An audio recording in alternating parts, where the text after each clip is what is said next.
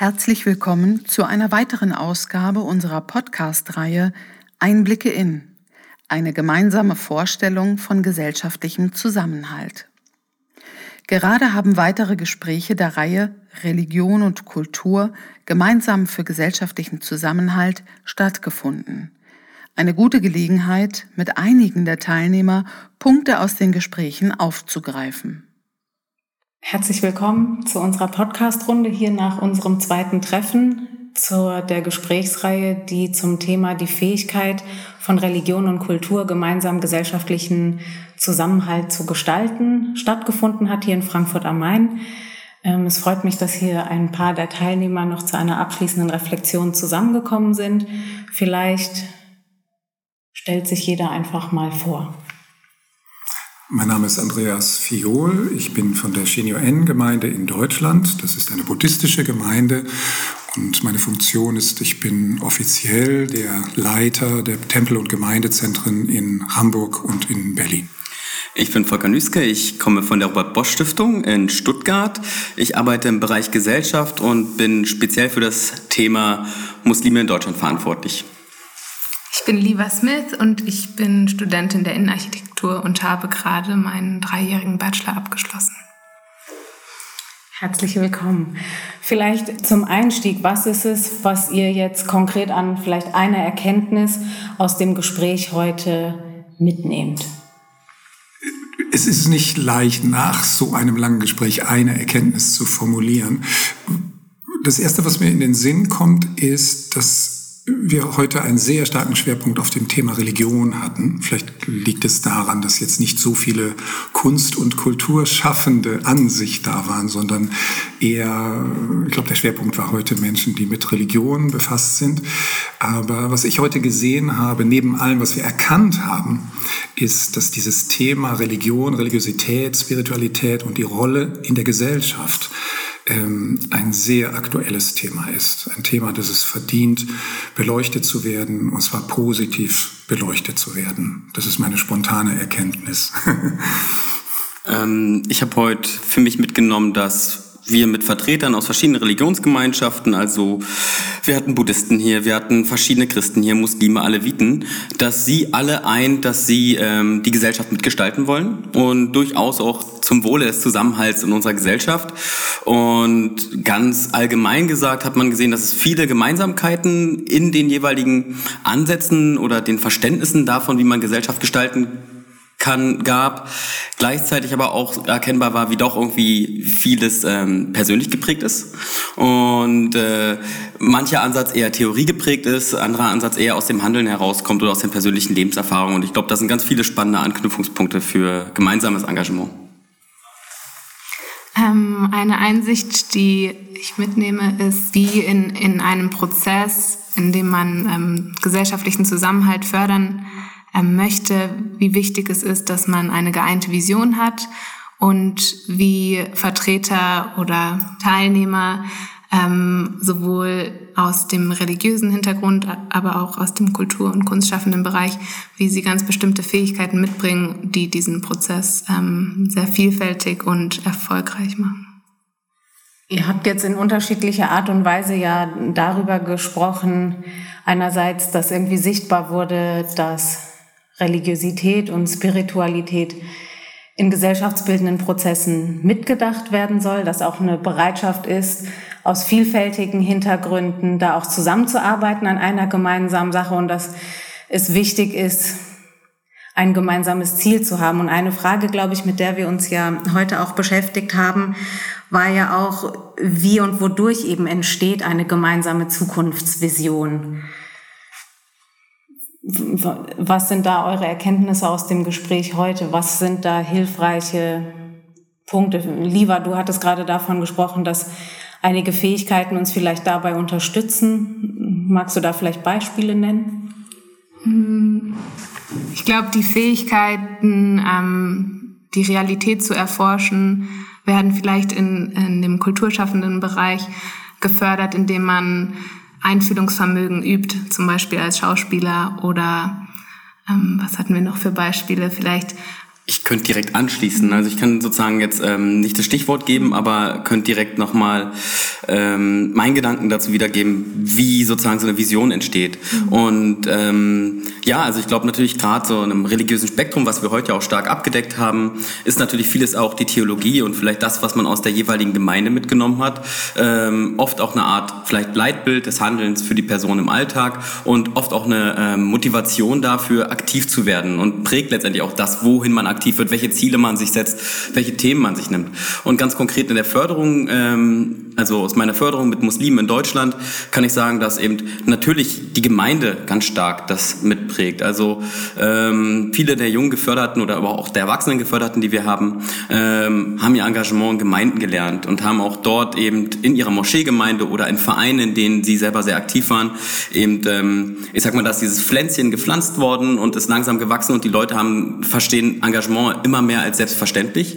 Ähm, vielleicht auch unabhängig von einer Vision, sondern erstmal davon ausgehend, was ist ein gesellschaftlicher Missstand, den ich vielleicht selber erlebt habe und wie kann ich den mit meinem Engagement ähm, verändern oder verbessern und das dann eben nicht nur zu meinem eigenen Wohl oder zum Wohl meiner Community tun, sondern letztendlich auch zum Wohl der gesamten Gesellschaft. Aber heute habe ich eben auch mitgenommen, dass viele sozusagen auch ähm, ihre Vision durchaus auch aus eben ähm, sehr viel akademischer oder sehr viel theoretischer geprägten ähm, Versatzstücken oder Theorien heraus generieren. Ich fand es oder ich muss so beginnen, ich, ich stimme dem voll zu. Das war für mich auch sehr überraschend zu sehen ähm, oder zu hören, wie viel Engagement es bereits gibt, das gesellschaftlich gar nicht wahrgenommen wird. Ähm, wie groß der Wille und der Wunsch ist, dieser geradezu dieser Drang ist, auch von Religionsvertretern und Religionen einen Beitrag zu leisten. Und es war für mich ein, auch ein bisschen ein Wachmacher, weil ich glaube, dass durch Medien oder im gesellschaftlichen Diskurs Religion sehr stark als etwas empfunden wird, das die Gesellschaft spaltet und das hm, vielleicht nicht immer einen guten Beitrag zur Gesellschaft leistet. Als Buddhisten sind wir da vielleicht manchmal ein bisschen von ausgenommen. Ich sage das mit einem Lächeln, weil man das in einem Podcast nicht sehen kann. Buddhismus wird oft als etwas sehr Positives wahrgenommen, aber natürlich, da muss man nicht drum reden, ist diese Debatte über die Rolle des Islam in Deutschland eine, die manchmal sehr, sehr stark fokussiert ist auf Probleme, die entstehen und dabei vollkommen in den Hintergrund gerät, wie stark der kulturelle Beitrag auch des Islam historisch gesehen ist. Wenn wir unsere sogenannte westliche europäische Kultur anschauen und sehen, wie viel islamischen, ursprünglich islamischen Beitrag es gibt, das ist enorm, das fällt völlig unter den Tisch. Und aber auch in der aktuellen Gesellschaft der Beitrag vom Islam viel, viel größer ist, als wir das sehen, der positive Beitrag. Und ich denke, dass die Diskussion über Religion und vielleicht auch die Rolle, die Kultur spielen kann, um Religion in dieser Gesellschaft zu verankern, viel, viel positiver geführt werden muss viel positiver, mehr die Beiträge gesehen werden sollen. es geht nicht darum, die Probleme unter den Tisch zu kehren, aber die Beiträge zu sehen, um ein vollständiges Bild von Religion und Kultur in dieser Gesellschaft zu vermitteln. Ihr habt jetzt alle recht viel darüber gesprochen, über Engagement, dass man sich für das Gemeinwohl, für andere einsetzt. An, an was für Zielen orientiert sich denn dieses Engagement oder an welcher Vision machen gläubige oder auch nicht gläubige Menschen, also Menschen unterschiedlichen Hintergrunds, ihr Engagement dann fest, wenn es für das Gemeinwohl ist? Also woran orientiert sich das? Ähm, ich muss sozusagen ja immer ein bisschen die Brücke schlagen, weil ich kann nicht sozusagen von meiner Religionsgemeinschaft sprechen oder meiner Organisation oder meinen persönlichen ähm, religiösen Einstellungen. Ich bin gar nicht religiös, ähm, sondern immer nur das, was ich sozusagen aus ähm, mehr oder weniger erster Hand aus der Förderung erfahre. Und ähm, ich kann noch mal betonen, also vieles richtet sich erstmal an den jeweiligen Bedarfen, die vor Ort bestehen, aus. Und ähm, man ist sozusagen an der Stelle, wenn man fragt, wofür die Leute sich engagieren, dann sehe ich häufig erstmal so einen kurz- oder mittelfristigen Ansatz. Also, dass man eben, wie gesagt, ein gesellschaftliches Problem vor Ort hat, das man gern beheben möchte oder einen Zustand, den man verbessern möchte. Ähm, eine große Vision war, finde, habe ich selten, spielt selten eine Rolle. Ähm, dennoch ist sozusagen im gemeinsamen Austausch, wenn wir in die Antragsbearbeitung meinetwegen gehen oder Projektbesuche machen, dann ist schon das große Ziel, auf das viele hinsteuern, eine Gesellschaft, in der Religiosität, egal in welcher Form, akzeptiert wird. Ähm, vorausgesetzt natürlich, sie hält sich an die an das Recht oder an das Grundgesetz, was ja für uns alle gilt. Aber das ist das Ziel der meisten, dass man eben sozusagen nicht mehr als Spezial- oder Sondergruppe in der Gesellschaft wahrgenommen wird, sondern als ganz normaler Teil, der sich vielleicht eben nur durch seine Religiosität oder durch andere Dinge unterscheidet, aber letztendlich dazu gehört wie alle anderen auch. Also auf eine Weise vielleicht dieses Streben nach Anerkennung und Dazugehören, andererseits eben als gesellschaftliche Vision eine Gesellschaft, in der Unterschiede und Vielfalt eben möglich sind und vielleicht auch mit Wertschätzung oder Anerkennung begegnet werden. Ja, ich musste gerade auch an einen Beitrag aus unserer Gruppe denken, wo es viel auch darum ging, sich für Gerechtigkeit einzusetzen. Also sei es, du hast gerade von ähm, Sichtbarkeit gesprochen, dass einfach man sich auf Augenhöhe begegnet und dafür braucht es ja gewisse Rahmenbedingungen, braucht es einen gewissen Raum, um überhaupt Augenhöhe zu schaffen, um vielleicht gewisse auch strukturelle Ungerechtigkeiten zu überwinden. Ähm, zu dem Thema Augenhöhe, glaube ich, war auch ein Beitrag, dass man darüber nachdenkt, was sind Unterschiede, die ähm, eigentlich Vielfalt bedeuten und was sind Unterschiede, die Ungerechtigkeit bedeuten. Und ähm, dass man sich darüber bewusst wird, dass die Unterschiede, die Vielfalt bedeuten, dass die ähm, eigentlich erstrebenswert sind und dass die ähm, das sind, was ein gemeinsames Bemühen irgendwie wirklich ähm, fruchtbar machen. Und dass, genau wie du vorher gesagt hattest, dass ähm, natürlich Ungerechtigkeit nicht erstrebenswert ist. Ja. Ich glaube, man muss unterscheiden zwischen der Betrachtung von Religionen als Ganzem. Also wir sprechen immer über das Christentum, den Islam, den Buddhismus. Wenn man versucht herauszufinden, was ist denn wirklich damit gemeint, dann stellt man fest, dass man das kaum greifen kann. Ähm, wir haben ja dann darüber gesprochen, schauen wir auf Menschen, schauen wir auf Menschen, die aus dem Islam kommen oder aus dem Islam heraus ihre Motivation beziehen, sich einzusetzen. Der Islam ist ja eine Religion der Nächstenliebe. Ähm, Im Christentum ist es genauso. Es ist eine Sache, über die Kirche zu sprechen. Eine ganz andere Sache ist es zu schauen, wie ein christlicher Mensch, aus, welcher, aus welchem Weltbild heraus er seine persönliche Motivation zieht, sich für andere Menschen einzusetzen. In seiner Gemeinde oder eben weit darüber hinaus. Also diese zwei Ebenen, glaube ich, muss man immer gut unterscheiden. Und was ich immer sehr interessant finde, darüber sprachen wir ja vorhin auch, ist, dass wenn man Menschen fragt, auch in einer Gemeinde, auch in unserer buddhistischen Gemeinde, warum hilfst du auf diese Weise, warum setzt du dich auf diese Weise ein für andere Menschen, dass manche Menschen ihre Motivation aus der Religion beziehen und sagen, so wird es gelehrt in unserer Religion oder so glaube ich das. Andere tun das aus philosophischen, moralischen, also letztlich vernünftigen Erwägungen. Das heißt nicht, dass die anderen unvernünftig sind, aber sozusagen aus einem Vernunftgedanken heraus. Und andere tun das aus einer, aus einer Intuition heraus. Und sie sagen einfach, ich muss das tun, ich möchte das tun, ich will das tun. Oder wenn ich das tue, wer soll es, wenn ich es nicht tue, wer soll es dann tun? Also diese, diese ganz verschiedenartigen Motivationen, sich für Gesellschaft einzusetzen, die können alle nebeneinander bestehen. Und die ergänzen sich gegenseitig. Und es gibt so einen Begriff, der manchmal kursiert, der des gesellschaftlichen Kits. Also was hält denn die, die Gesellschaft eigentlich zusammen? Und ich glaube, dass egal wie man über Religionen oder Religiosität diskutiert. Zum Schluss sind es die Menschen, die die Dinge ausmachen. Zum Schluss sind es die Menschen, die den Zusammenhalt erzeugen.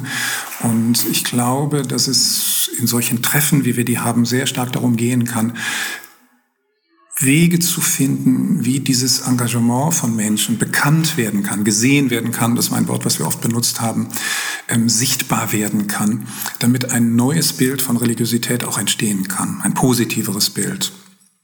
Interessant fand ich auch bei unserem also Gespräch jetzt gerade, aber auch heute ähm, den Tag über die Beobachtung, dass egal wer gesprochen hat oder egal aus welcher Erfahrung wir berichtet haben, man irgendwie ein menschliches Bedürfnis oder eine menschliche Sehnsucht, sich für andere einzusetzen, zum Ausdruck bringt. Und dass wenn man es vielleicht nicht sieht, das vielleicht eher ein Zeichen davon ist, dass man das Innewohnende im Menschen, etwas für andere tun zu wollen, vielleicht nicht so genährt hat oder es irgendwie gerade verschüttet und man sich dann vielleicht eher die Frage stellt, was für Umfelder unterstützen denn eben diese, ich sag mal, Veranlagerung des Menschen, sich für andere einzusetzen, sich für das Gemeinwohl stark zu machen und zu engagieren, hervorzubringen. Ich, vielleicht, ich würde gerne die Frage auch an euch weitergeben. Was denkt ihr, was für Umfelder unterstützen, dieses uns innewohnende, egal woher wir kommen, ähm, hervorzubringen? Es ist nicht, nicht so leicht für mich eine Antwort darauf zu geben. Das erste Wort, was mir einfällt, ist ist eigentlich eine Frage. Was für eine Art von Kultur haben wir in unserem Land oder in unserer Gesellschaft? Mit Kultur meine ich jetzt nicht die hohe Kunst, sondern leben wir zum Beispiel in einer Kultur des Nehmens oder des Gebens? Hm, leben wir in einer Kultur des menschlichen Miteinanders oder des, ja, ich, ich scheue mich ein bisschen Egoismus zu sagen, aber der Selbstzentriertheit? Ähm, das fand ich war heute in unserem Gespräch, schwebte so ein bisschen über allem, denn wir sprechen hier miteinander als Menschen, die entweder aus einer Religion kommen oder aus der Kunst, aus der Kultur kommen. Und ich glaube, alle haben diesen Wunsch und das Gefühl, dass sie einen wichtigen Beitrag für die Gesellschaft geben wollen. Sei es religiöse Bildung, sei es Dinge der Schönheit wie Malerei oder Musik. Das ist alles ein Geben. Es geht ständig um das Geben. Und ich glaube, dass wir immer noch zum Glück hier in einer Gesellschaft leben, in der das Geben überwiegt. Es wird so viel kritisiert an der Gesellschaft und doch haben wir alle, es werden wir alle gut versorgt. Vielleicht nicht immer perfekt, aber doch gut. Also das Geben ist immer noch ein Grundmotiv unserer Gesellschaft. Und ich glaube, das kommt daher, das ist mein ganz persönlicher Glaube, ähm, weil wir hier in einer Gesellschaft leben, die aus christlichen Wurzeln kommt. In Gesellschaften mit buddhistischen Wurzeln ist das wahrscheinlich auch so. Und die Frage, wie kann man dieses, diesen Wunsch, den, wie du richtig sagst, den jeder Mensch doch irgendwie in sich hat, etwas zu geben, wie kann man den nähren? Ich glaube, das ist eine Frage, die man jedem Menschen selbst stellen kann. Das beginnt im Elternhaus wahrscheinlich. Jeder, der Kinder erzieht, weiß, welche Freude Kinder haben, wenn sie gelernt haben zu geben dass etwas Geteiltes, das Lächeln, was ein Kind auf dem Gesicht hat, wenn es etwas geteilt hat, glaube ich, ist größer als das Lächeln, wenn es selbst etwas genossen hat. Ähm, das geht weiter in der Schule, in jeder Art von Ausbildung. Und ich denke, es ist Aufgabe der Gesellschaft und damit Aufgabe eines jeden einzelnen Menschen sicherzustellen, dass er nicht vergisst zu geben. Das soll nicht päpstlich oder priesterlich klingen, aber es ist so, im Geben liegt eine besondere Freude. Oder anders gesagt, es gibt eine Freude, die man nur erleben kann, wenn man geben kann. Und das ist ein, ja, ich mag dieses Wort nicht gesamtgesellschaftliche Aufgabe, aber das ist etwas, was sich an jeden Menschen wendet. Ähm, ich glaube, wenn, wenn man über Umfelder spricht, ähm, ist es immer spannend zu überlegen, was sind überhaupt die Umfelder, in denen wir uns begeben. Also, dass es sowohl Umfelder in Form von Gebäuden sein können, aber auch Umfelder, die geschaffen werden in einer Gesprächskultur oder oder unter einer Gruppe von Menschen. Und ich glaube, in beiden Fällen oder in allen Fällen ist es wichtig, dass, dass es Umfelder sind, in, in welchen sich die ähm, Beteiligten irgendwie wohlfühlen, beizutragen, weil, weil sie ein, ähm, ein Gefühl der Sicherheit haben und dass sie akzeptiert sind und dass, dass man sich irgendwie, wie wir auch vorher schon angesprochen hatten, dass man sich auf ähm, einer Augenhöhe begegnet und ähm, dass das so die Grundlage ist. Und dann aber trotzdem jeder seine individuellen Fähigkeiten einbringen kann ähm, und somit dann beitragen kann und geben kann. Genau, und wir hatten auch ähm, vorher im Gespräch noch viel darüber gesprochen, ähm, wie zum Beispiel auch, wenn man gemeinsam handelt, weil ja diese Umfelder auch stimulieren sollen, dass man handelt, dass man dann natürlich auch reflektieren muss und ähm, dass das voraussetzt, dass man auch eine, ein Umfeld des Lernens irgendwie schafft und dass jeder Einzelne bemüht ist, fortwährend über diese Bemühungen zu lernen und ja, und auch zu sehen, dass es vielleicht nicht immer so einfach ist, aber dass man sich trotzdem bemüht und dass es natürlich, ähm, dass man sich auch gegenseitig unterstützen kann. Ich bin, mir sind so ein bisschen die Hände gebunden. Ich muss sozusagen immer wieder auf das zurückkommen, was ich aus meiner ähm, aus meiner Projekterfahrung so kenne. Und ähm, was ich da ganz konkret feststelle, ist, glaube ich, ein Merkmal ist Vertrauen oder eine vertrauensvolle Umgebung, in der die Person auch in ihrem Engagement sich vielleicht, oder nicht nur Engagement, also auch in dem Einsatz, den sie haben, ähm, erproben können ähm, und gleichzeitig auch wissen, dass sie sozusagen auch nicht abgeurteilt werden, wenn was schief geht und dass sie gleichzeitig auch Unterstützung haben. Oft sich auch, ähm, bei uns fängt das Engagement, was ich feststelle, fängt ja mal erst ab einer bestimmten Schwelle an. Bei uns hat jemand einen Antrag gestellt, erfüllt gewisse Gemeinnützigkeitsvoraussetzungen und so weiter. Also da ist eine relativ hohe Schwelle da. Und das heißt, dieses Engagement braucht auf jeden Fall auch so mindestens ein, so einen Rumpf Professionalität. Äh, und da hilft es, wenn sozusagen Personen dabei sind, die ähm, schon einige Erfahrungen im Engagement haben oder in, der Projektförderung beispielsweise oder in der Akquise von Projektmitteln und die ähm, in irgendeiner Form auch einen Raum schaffen können, am besten einen echten physischen Raum, an dem man sich versammeln kann. Äh, das ist in Stuttgart schon ein spezielles Thema ähm, bei Wohnungsnot sozusagen. Ähm, Räume zu finden, in denen man sich frei engagieren kann, wo man eventuell auch frei ist, vielleicht von ähm, ähm, von von anderen Abteilungen oder anderen Interessen im Verein. So Vereine sind ja immer sehr vielfältig, äh, wo man sich auch mal frei entfalten kann, gerade eine Jugendgruppe, wo die Erwachsenen nicht immer gleich direkt reinschauen. Gleichzeitig eben auch so eine Ermöglichungsatmosphäre besteht und dass ihnen sozusagen nicht nur aus den eigenen Strukturen, sondern auch von außen viel Wertschätzung entgegengebracht wird. Ähm, weil was ganz fatal ist, was wir auch sehen, ist, dass ähm, beispielsweise einige der Jugendlichen sich in vier, fünf Vereinen und Projekten gleichzeitig engagieren, ähm, teilweise aber dann, wenn es darum geht, später mal eine Bewerbung irgendwo einzureichen, ähm, sich nicht trauen, dieses Engagement Engagement anzugeben, weil sie befürchten, aufgrund der muslimischen Organisation, in der sie sich ähm, engagiert haben, schlechtere Chancen zu haben. Und ähm, das ist aus meiner Sicht so ein gesamtgesellschaftlicher Missstand, ähm, wenn Leute ihr Engagement verheimlichen, weil sie denken, es ist weniger wert als ein anderes Engagement oder vielleicht sogar negativ. Und ich möchte nochmal auf deine Gedanken mit dem Geben zurückkommen. Ähm, wir hatten vorhin auch im Gespräch, sind wir neben dem Geben auch noch auf diese Selbstlosigkeit gekommen. Und das finde ich ist dabei auch ganz wichtig. Ähm, die Erfahrung, die wir vielleicht ab 2015 gemacht hatten, als viele Leute sich in der äh, Flüchtlingsarbeit engagiert haben, da haben ja auch sehr viele Leute sehr viel gegeben. Ähm, aber man hat auch bei ganz vielen so eine Enttäuschung gespürt, weil sie dachten, der Dank oder das, was zurückkommt, das war irgendwie nicht adäquat. Ja, oder nicht genug. Und ich glaube, das ist sozusagen der nächste Punkt. Ähm, Dankbarkeit zu erwarten, ist, glaube ich, was ganz Menschliches. Aber dennoch ähm, muss, es, ähm, muss man sich, glaube ich, bewusst machen, dass eben nur weil man was gibt, man nicht immer den Dank erhält, den man gern möchte, sondern dass man vielleicht der Dank sich sehr viel später erst auszahlt oder gar nicht so direkt sichtbar wird und man muss den vielleicht aus sich selber raus generieren. Und da können Religion, glaube ich, wieder eine sehr große Rolle spielen. Da kann ich gleich einsteigen, weil ähm, das ist ein ganz wichtiger Punkt im Unterschied zwischen einem Engagement, das, so glaube ich, aus moralisch-ethischen Überlegungen kommt, wo vielleicht dieses Gefühl, wenn ich gegeben habe, ich auch Dankbarkeit erwarten darf, sehr stark ist. Ähm, und ein Geben aus einer religiösen oder spirituellen Motivation, soll jetzt nicht so großartig klingen, dieses Wort, aber aus einem Glauben heraus, vielleicht sollte ich lieber so sagen, aus einem Glauben heraus, ähm, etwas anders ist. Im, Im Buddhismus wird gelehrt, dass das Geben zwar auch ein Geschenk für denjenigen ist, der es empfängt, der die Gabe empfängt, ein viel größeres, aber für den, der sie gibt. Und zwar genau dann, wenn er nichts erwartet.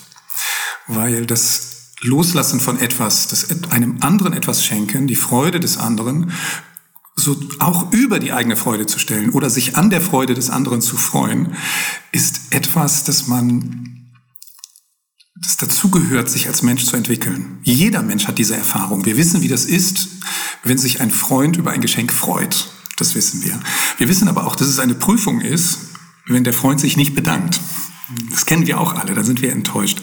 Und dieses Gefühl der Enttäuschung zu überwinden, ist ganz, ganz wichtig. Denn erst wenn man gibt ohne Erwartung, ist das ein wirkliches Geben. Das ist jetzt zwar ein, ein religiöses Thema, aber ich glaube deshalb, dass eben die Gestaltung der Gesellschaft durch Religion so wichtig ist und nicht nur durch Philosophie, Ethik und Moral. Denn wirkliche Selbstlosigkeit ist etwas, was Religionen lehren. Und deshalb ist der Beitrag, den Religionen leisten können, so besonders und so wertvoll. In dem Kontext musste ich auch gerade daran denken, dass wir ja darüber gesprochen haben, dass eines der Voraussetzungen, um überhaupt eine gemeinsame Vision zu schaffen oder kontinuierlich weiterzuentwickeln, eben das gemeinsame Gespräch ist. Und oft fällt ja im gesellschaftlichen Diskurs das Wort Streitkultur. Und Streitkultur ist meistens positiv konnotiert.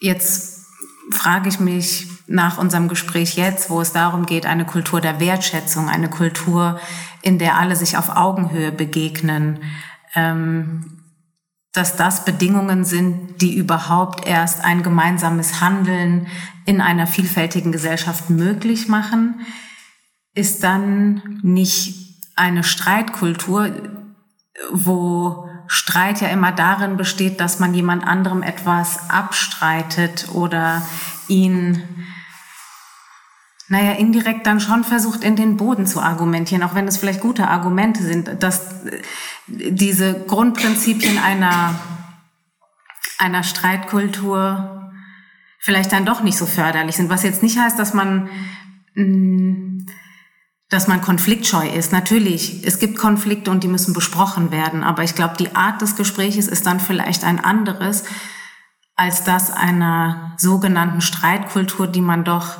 in diesem Kulturkreis doch als ein sehr hohes Gut ansieht, weil es irgendwie mit freier Meinungsäußerung konnotiert ist. Ähm, aber ich glaube, man kann auch seine Meinung kundtun, ohne zu streiten und genauso offen im Gespräch sein ja, ich glaube, ich kann daraus gar keine Frage ehrlich gesagt machen. Das wollte ich nur noch hier in den Raum werfen. Vielleicht habt ihr noch weitere Gedanken dazu.